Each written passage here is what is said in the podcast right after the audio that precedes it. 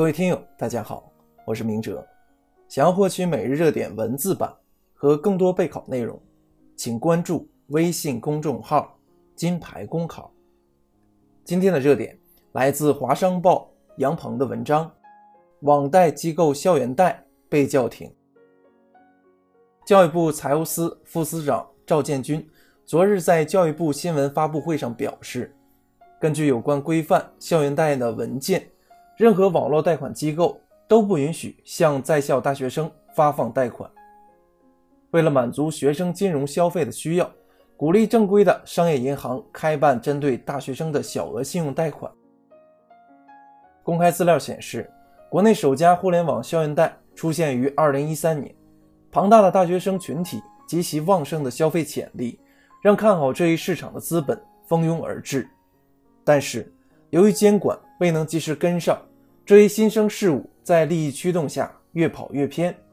诸如暴力借贷、裸条事件、暴力催收等负面消息接二连三，整治校园网贷乱象已迫在眉睫，一系列监管重拳随后砸下。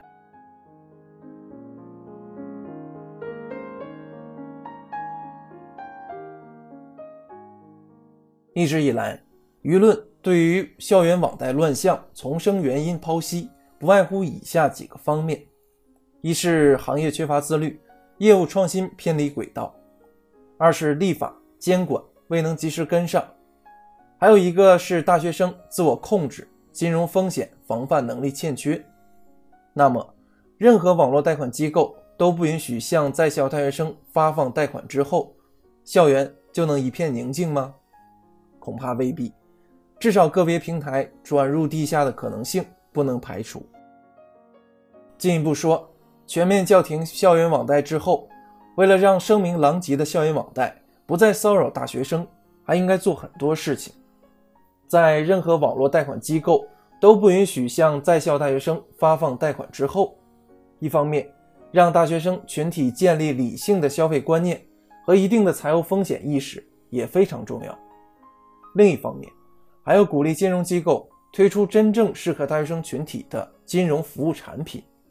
或者创造条件，让大学生可以在合理合法的情况下，凭借自己的能力获取一定的收入，从而满足在校大学生合理的消费需求。当然，也要结合互联网金融的特点，对现行法律中不适应新情况的地方进行必要的、适当的修改，从而编织起更严密的法律网。让司法机关在整治校园网贷乱象中发挥出更有效的作用。